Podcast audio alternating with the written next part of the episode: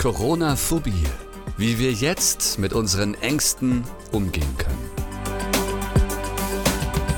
Wir haben heute Montag, den 18. Mai 2020. Vor ja, zwei Wochen sahen Deutschland und die Welt noch anders aus und vor vier Wochen und acht Wochen würde ich sagen erst recht. Jetzt bekommen wir aber nach und nach unsere Freiheiten zurück. Mir tut das richtig gut und doch schwingt einfach weiterhin so eine absolute Ungewissheit mit. Dr. Simon Hahnzug, akademischer Direktor der Steinbeis Augsburg Business School und Psychologe, der ist mir heute wieder aus München zugeschaltet. Hallo Simon. Hallo Marcel, ich grüße dich. Simon, gib mir doch mal vielleicht so eine kleine Einschätzung von deiner Seite. Wann können wir wieder alle Menschen umarmen, die wir mögen, oder wann können wir uns einfach wieder auf volle Konzerte freuen?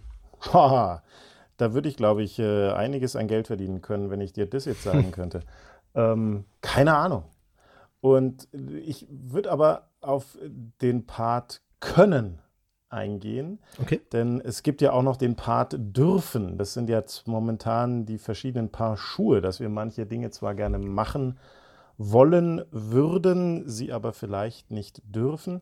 Und das Interessante ist aber das, wann können wir es denn wieder? Und ich beobachte schon in den letzten Wochen eine Veränderung der sozialen Norm, so würde man das in der Sozialpsychologie mhm. bezeichnen.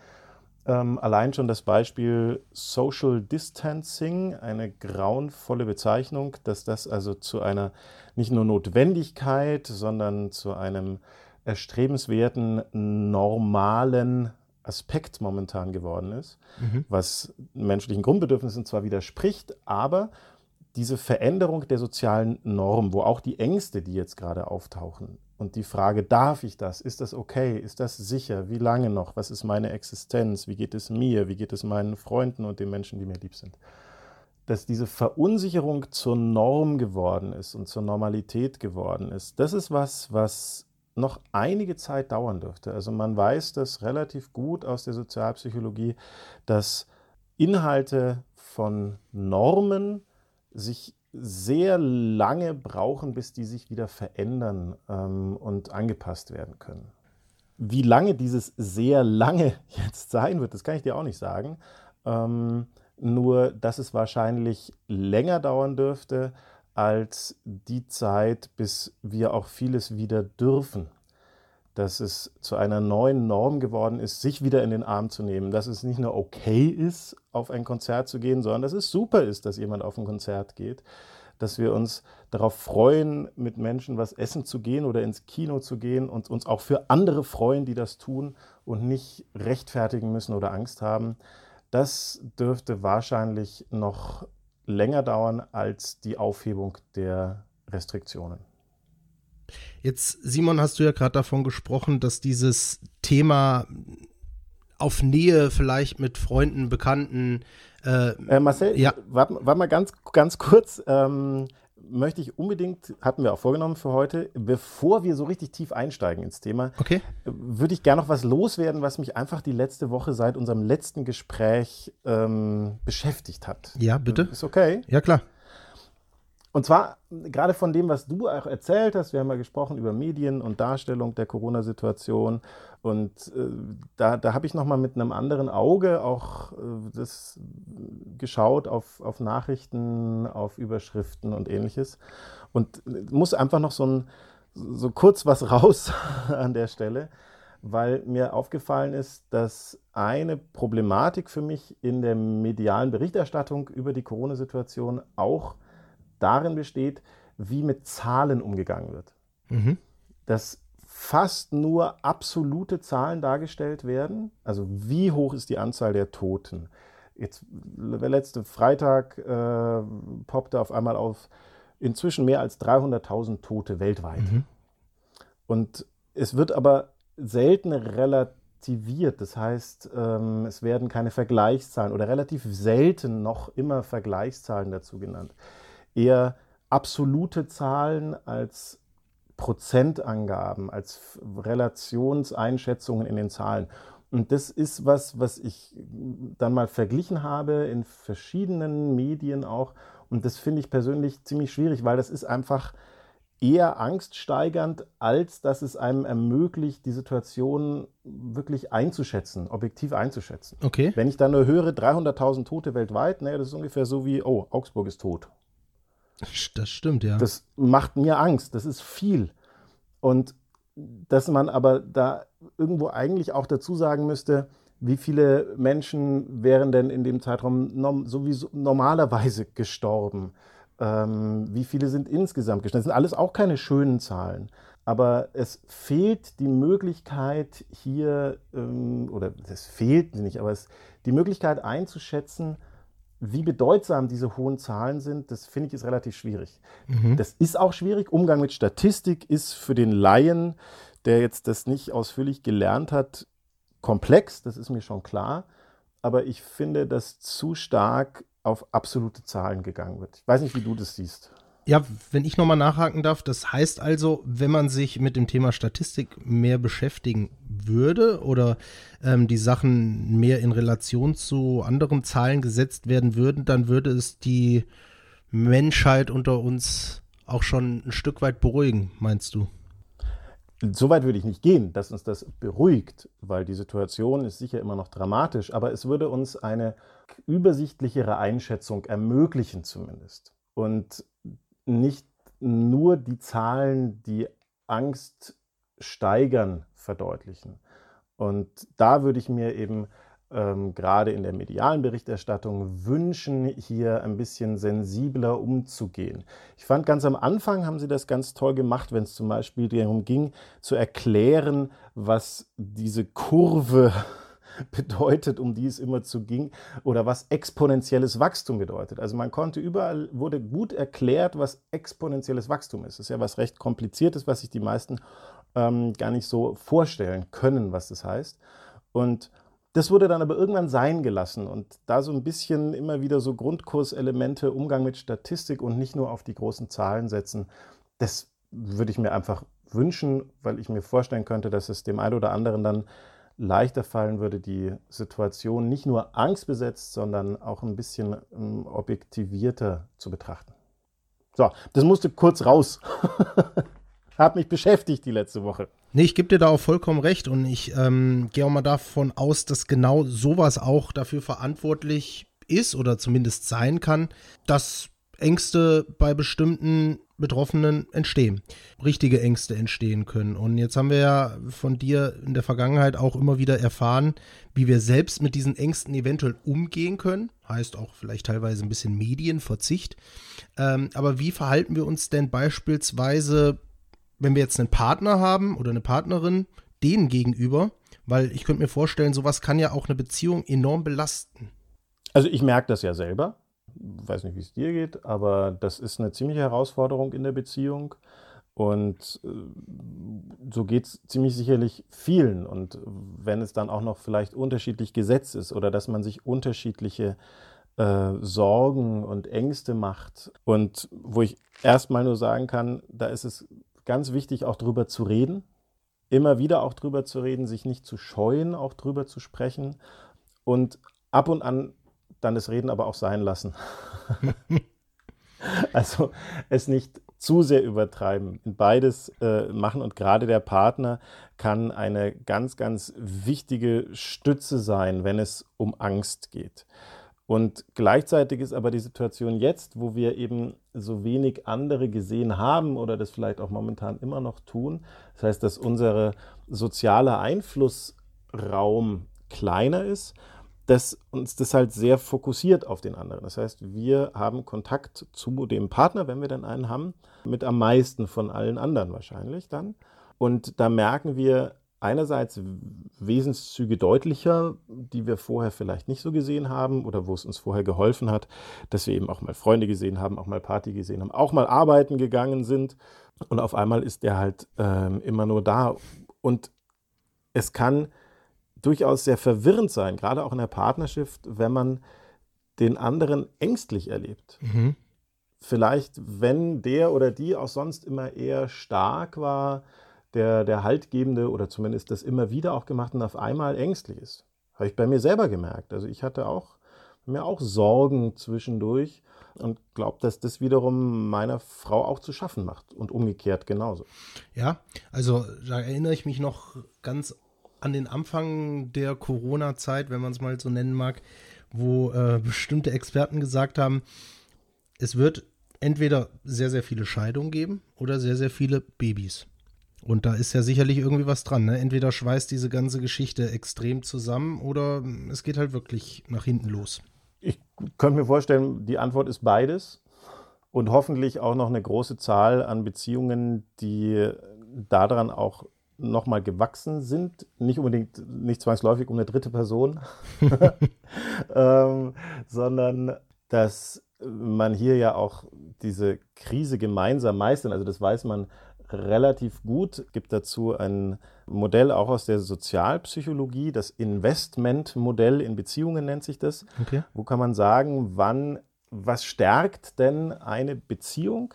Und da sind so ein paar Faktoren bedeutsam. Das eine ist die Qualität der Alternativen zum Beispiel, die momentan also eingestrengt sind. Wobei Alternative nicht automatisch anderer Partner heißt, sondern eben auch Alleinsein eine Möglichkeit ist. Mm, und ein Aspekt, der eben eine Beziehung stärkt, ist, wie, ist, wie hoch sind die bisher gemeinsam getätigten Investitionen, wird es da genannt. Da geht es jetzt nicht um Geld, okay. sondern um Zeit, um Energie, um überwundene Streits oder eben auch um solche Krisensituationen, wo ich mir also vorstellen könnte, dass mit einem bisschen Abstand aus dieser aktuellen Krisensituation das durchaus auch förderlich sein kann für Beziehungen, dass man sagt, hey, wir haben mhm. das geschafft. Mhm. Ja, und vielleicht entsteht dann ja äh, das ein oder andere Kind dadurch. Aber jetzt gibt es natürlich auch schon die ein oder andere Familie, die schon Kinder hat. Und ähm, ich könnte mir vorstellen, gerade jetzt in diesen Zeiten ist es extrem schwer, abgesehen davon, dass dieses ganze Homeschooling neben dem Homeoffice noch stattfinden muss, generell mit diesem Thema gerade umzugehen, ähm, mit den Kindern darüber zu sprechen, gerade wenn man selbst vielleicht Angst hat, Angst hat, krank zu werden, nicht für die Kinder da zu sein, Angst um seinen Job hat, um die Existenz. Äh, kann ja alles sein. Wie verhalte ich mich denn gegenüber meinen Kindern? Lasse ich die das spüren, dass ich Angst habe? Wie erkläre ich denen das? Kommt vielleicht natürlich auch aufs Alter drauf an, ne? Das ist sicherlich auch eine Bedingung. Manches hängt auch vom Alter ab, aber ich glaube, die Grundfrage, lasse ich das spüren, spiele ich was vor oder bin ich authentisch, das ist, glaube ich, fast schon unabhängig vom Alter. Und das ist eine ganz wichtige Frage, denn meiner Meinung nach ist, sind Familien und sind insbesondere Kinder die, die mit den höchsten Preis zu zahlen haben für die Verantwortung gegenüber den Risikogruppen, die äh, gerade zu diesen Auflagen ja auch geführt hat. Das finde ich ist auch ganz wichtig, das mal zu sagen, also dass da halt irgendwer einen Preis zahlen muss und dazu zählen halt Familien und Kinder. Mhm. Zähle da selber auch dazu. Meine Frau muss gerade wahnsinnig viel arbeiten und ich muss die Betreuung für zwei Kinder ermöglichen. Mhm. Und es ist Quatsch zu glauben, man könnte Homeschooling und Homeoffice kombinieren und auch noch einen Haushalt führen. Also das ist, äh, das ist Käse. Also wenn ich zu Hause arbeiten muss und für die Kinder sorgen muss und Wäsche machen muss und Essen kochen muss und dann noch sorgen muss, dass die äh, ordentlich in der Schule sind, das ist too much. Äh, also da mache ich mir ja durchaus auch die ein oder anderen Sorgen, die das, die das nicht packen und merke bei mir, wie anstrengend das ist. Mhm. Aber deine Frage war ja, wie, wie gehe ich damit um? Also ich denke mal, da gibt es keinen Königsweg. Okay. Dass äh, man sagen muss, das ist das einzig Wahre oder das einzig Richtige. Ich persönlich bin aber der Überzeugung, dass Transparenz und Authentizität auch und gerade gegenüber Kindern, die spüren das ja sowieso, die haben ja so ein feines Gespür für Emotionen, dass man die vorne dran setzt. Also denen keinen Mist erzählen, sondern wenn man sich Sorgen macht, das äh, auch sagen zu können. Oder wenn man Dinge nicht in Ordnung findet, die gerade laufen, damit meine ich, um das nur nochmal zu betonen, nicht äh, gleich in eine Verschwörungstheorie verfallen zu müssen, aber dass man durchaus auch kritisch sein kann oder dass man auch mal frustriert ist von der ganzen Situation. Und, und das ist aber eben ganz wichtig, gleichzeitig den Kindern immer klar machen und ich bin für dich da und ihr könnt euch auf mich verlassen. Und das ist gerade auch für mich nicht einfach, das entspannt die sogar, wenn sie das mal merken, okay, Mama oder Papa finden es auch nicht so toll, mhm. ähm, weil die haben das genauso. Und was Kinder brauchen, und da ist es dann schon so ein Altersthema, ich glaube, kleinere Kinder brauchen da ein ganz sicheres Gefühl, sicher zu sein. Und je älter sie werden, da ist es immer noch auch wichtig, aber da ist dann, glaube ich, auch sie immer stärker als eigenständige Person, auch mit ihrer Meinung wahr mhm. und ernst zu nehmen. Absolut, ja. Wir werden in eine der nächsten Folgen werden wir über gerade auch so posttraumatische Auswirkungen sprechen. Was kann die Krise generell auch mit unserer Psyche auf längere Sicht anstellen? Ähm, wo wir jetzt aber gerade beim Thema sind, inwiefern kann man das jetzt vielleicht auch schon auf die Kinder übertragen? Ich habe ein paar äh, Freunde in meinem Freundeskreis, die Kinder haben und echt schon jetzt Bedenken äußern sagen, ich habe richtig Angst, dass unsere Kinder dadurch geschädigt werden durch diese ganze Situation. Ich kann mich selbst am Beispiel erinnern, ich äh, saß letzte Woche mit meiner Freundin äh, in einem Park und habe ein Eis gegessen und dann kam so ein kleiner Junge von hinten und wollte uns nur Hallo sagen und dann sagt die Mama von weiter hinten, hier, äh, keine Ahnung, wie der hieß, Sebastian. Jeder weg Hans-Jürgen. Genau. ähm, Hans-Jürgen, das macht man nicht. Man geht nicht auf fremde Leute zu. Ja, oh. ähm, die meinte das sicherlich nicht böse, die meinte das sogar oh. gegenüber uns, sogar als Zeichen, hey, ich halte die Kinder schon von euch fern, aber das Kind, dem wird natürlich in dem Moment was anderes suggeriert wahrscheinlich. Also ich habe gerade Gänsehaut gekriegt, als du es erzählt hast. Ich denke, ich denke zweierlei. Einerseits dass unsere Kinder Schaden nehmen, das kann durchaus passieren. Also die sind schon Hochrisikogruppe, hängt davon ab, wie. Und da hängt halt leider wahnsinnig viel an den Familien. Also da sind halt die Familien auch äh, extrem allein gelassen worden. Also die Entscheidung, kümmere ich mich um meine Kinder und stecke im Job zurück oder mache ich meinen Job nochmal weiter, der unsere Existenz sichert, dafür knalle ich die Kinder aber fünf Stunden vor den Fernseher jeden Tag der ist den Familien überlassen worden. Und das ist natürlich schon krass, diese Entscheidung irgendwie treffen zu müssen. Und manche können die auch gar nicht dann so frei treffen. Also deswegen sind die schon, und das Thema ist ja auch schon öfters aufgegriffen worden, Gewalt äh, in der Familie, ähm, die jetzt einfach garantiert stärker geworden ist und all dies. Also das will ich jetzt gar nicht absprechen.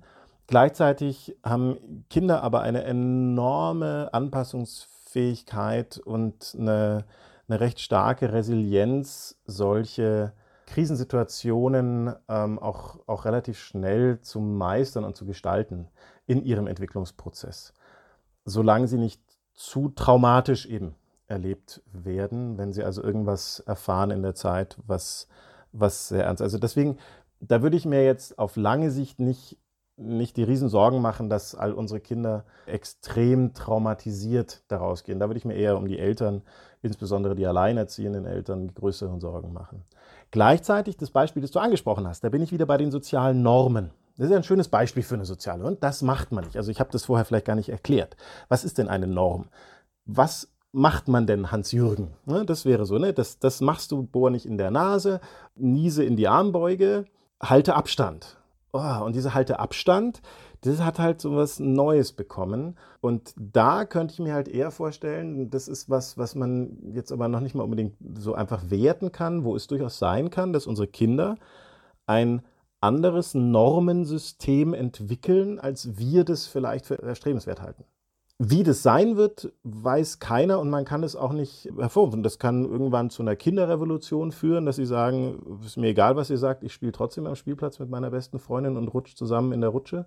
Kann aber auch sein, dass die dieses Thema Distanz halten für sich etablieren. Ja, da macht aber ja auch sicherlich, äh, auch mit diesem Beispiel, was ich eben genannt habe, viel auch die Sprache aus. Enorm. Also da bin ich, bin ich mittendrin. Und auch darüber hatten wir letzte Woche schon gesprochen, wie das in den Medien ist. Auch da habe ich so in der letzten Woche noch mal ein bisschen stärker drauf geschaut. Also mhm. so mein, mein Favoritenwort momentan sind die Impfgegner äh, hm. weil ich finde, es vollkommen unkritisch wird dieser Begriff über alle, die äh, gerade an irgendwelchen Demonstrationen teilnehmen, ausgeschüttet. Auch von ansonsten kritisch reflektierten Medien wie dem Spiegel oder der SZ.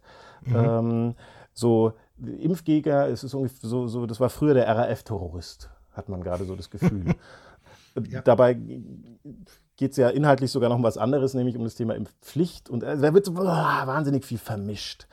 Und das ist aber nicht nur in den Medien, sondern das ist eben auch im familiären. Das ist natürlich die Schwierigkeit, ne? wenn ich darüber rede, was mir Angst macht. Meine Kinder sagen auch immer, oh, schon wieder das Corona-Wort, ich kann es nicht mehr hören. Oder jetzt ja. war ich mit meinem Sohn ein paar Stunden äh, in München an der Isar und dann hat er irgendwann gesagt, Papa, jetzt habe ich gerade die ganze Zeit nicht an Corona gedacht. Und wie alt ist dein Sohn? Fünf. Ja, krass, ja was irgendwie schön war für den Moment und gleichzeitig aber schon auch zeigt, wie viel das die Kinder auch beschäftigt, wie viel die mitkriegen und was da Sprache auch macht. Ich möchte mal ein Beispiel rausgreifen, das mich wirklich die letzten Wochen beschäftigt hat, mhm. nämlich der Satz oder das Satzfragment natürlich auf Distanz. Hm. Ja. Das ist für mich zum Beispiel was, was ich ganz schlimm finde, wo ich aber merke, dass ich das immer wieder von Freunden, du hast es auch mal gesagt, erst mhm. vorhin, in, als wir kurz Vorgespräch hatten. Ja, voll. Ich weiß genau, was Wenn man ja. das so, man hat sich mit jemandem getroffen, natürlich auf Distanz. Und so, so als, als müsste man sich rechtfertigen und das im Freundeskreis. Mhm. Ähm, oder im Bekanntenkreis, als, als müsste man, hätte man immer Angst, und da kommt wieder das Angstthema rein, was falsch zu machen, sich falsch zu verhalten im, gegenüber den Freunden, was ich mir gar nicht erklären kann. Weil ganz ehrlich, ist mir vollkommen egal, ob du dich auf Distanz mit irgendjemandem unter freiem Himmel triffst oder nicht. Das musst du wissen, ist deine Entscheidung. Und ich bin weder die Polizei noch der Richter, der da irgendwo über irgendwas entscheidet, sondern wir sind Freunde, fertig.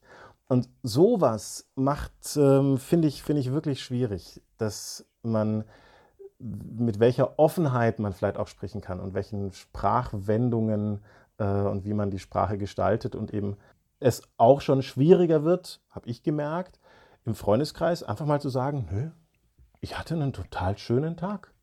Die Sonne hat geschienen, ich war äh, am Fluss und es war toll.